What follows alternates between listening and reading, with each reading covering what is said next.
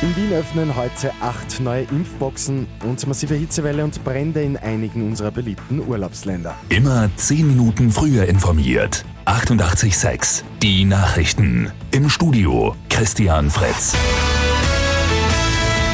In Wien öffnen heute verteilt über die ganze Stadt acht neue Impfboxen, etwa beim Riesenrad in Favoriten Hietzing oder Liesing.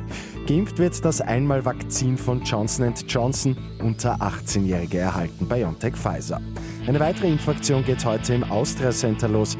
Bis Sonntag wird die Immunisierung gegen das Coronavirus ohne Termin mit allen verfügbaren Impfstoffen angeboten. Es kann also zwischen BioNTech Pfizer, Moderna, AstraZeneca und Johnson Johnson gewählt werden. Die schwelenden Brände und die enorme Hitze bereiten den südlichen Urlaubsländern weiterhin Probleme. In Griechenland mussten 16 Menschen im Krankenhaus behandelt werden, weil sie Rauch eingeatmet hatten. In der türkischen Ferienregion Bodrum mussten wegen drohender Flammen sogar mehrere Dörfer evakuiert werden. Auch Süditalien kämpft gegen massive Brände in den Urlaubsregionen. Ein Blick zu den Sonntagsergebnissen in der Fußball-Bundesliga.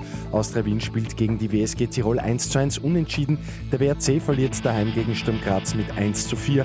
Red Bull Salzburg gewinnt gegen die SV Ried mit 7 zu 1.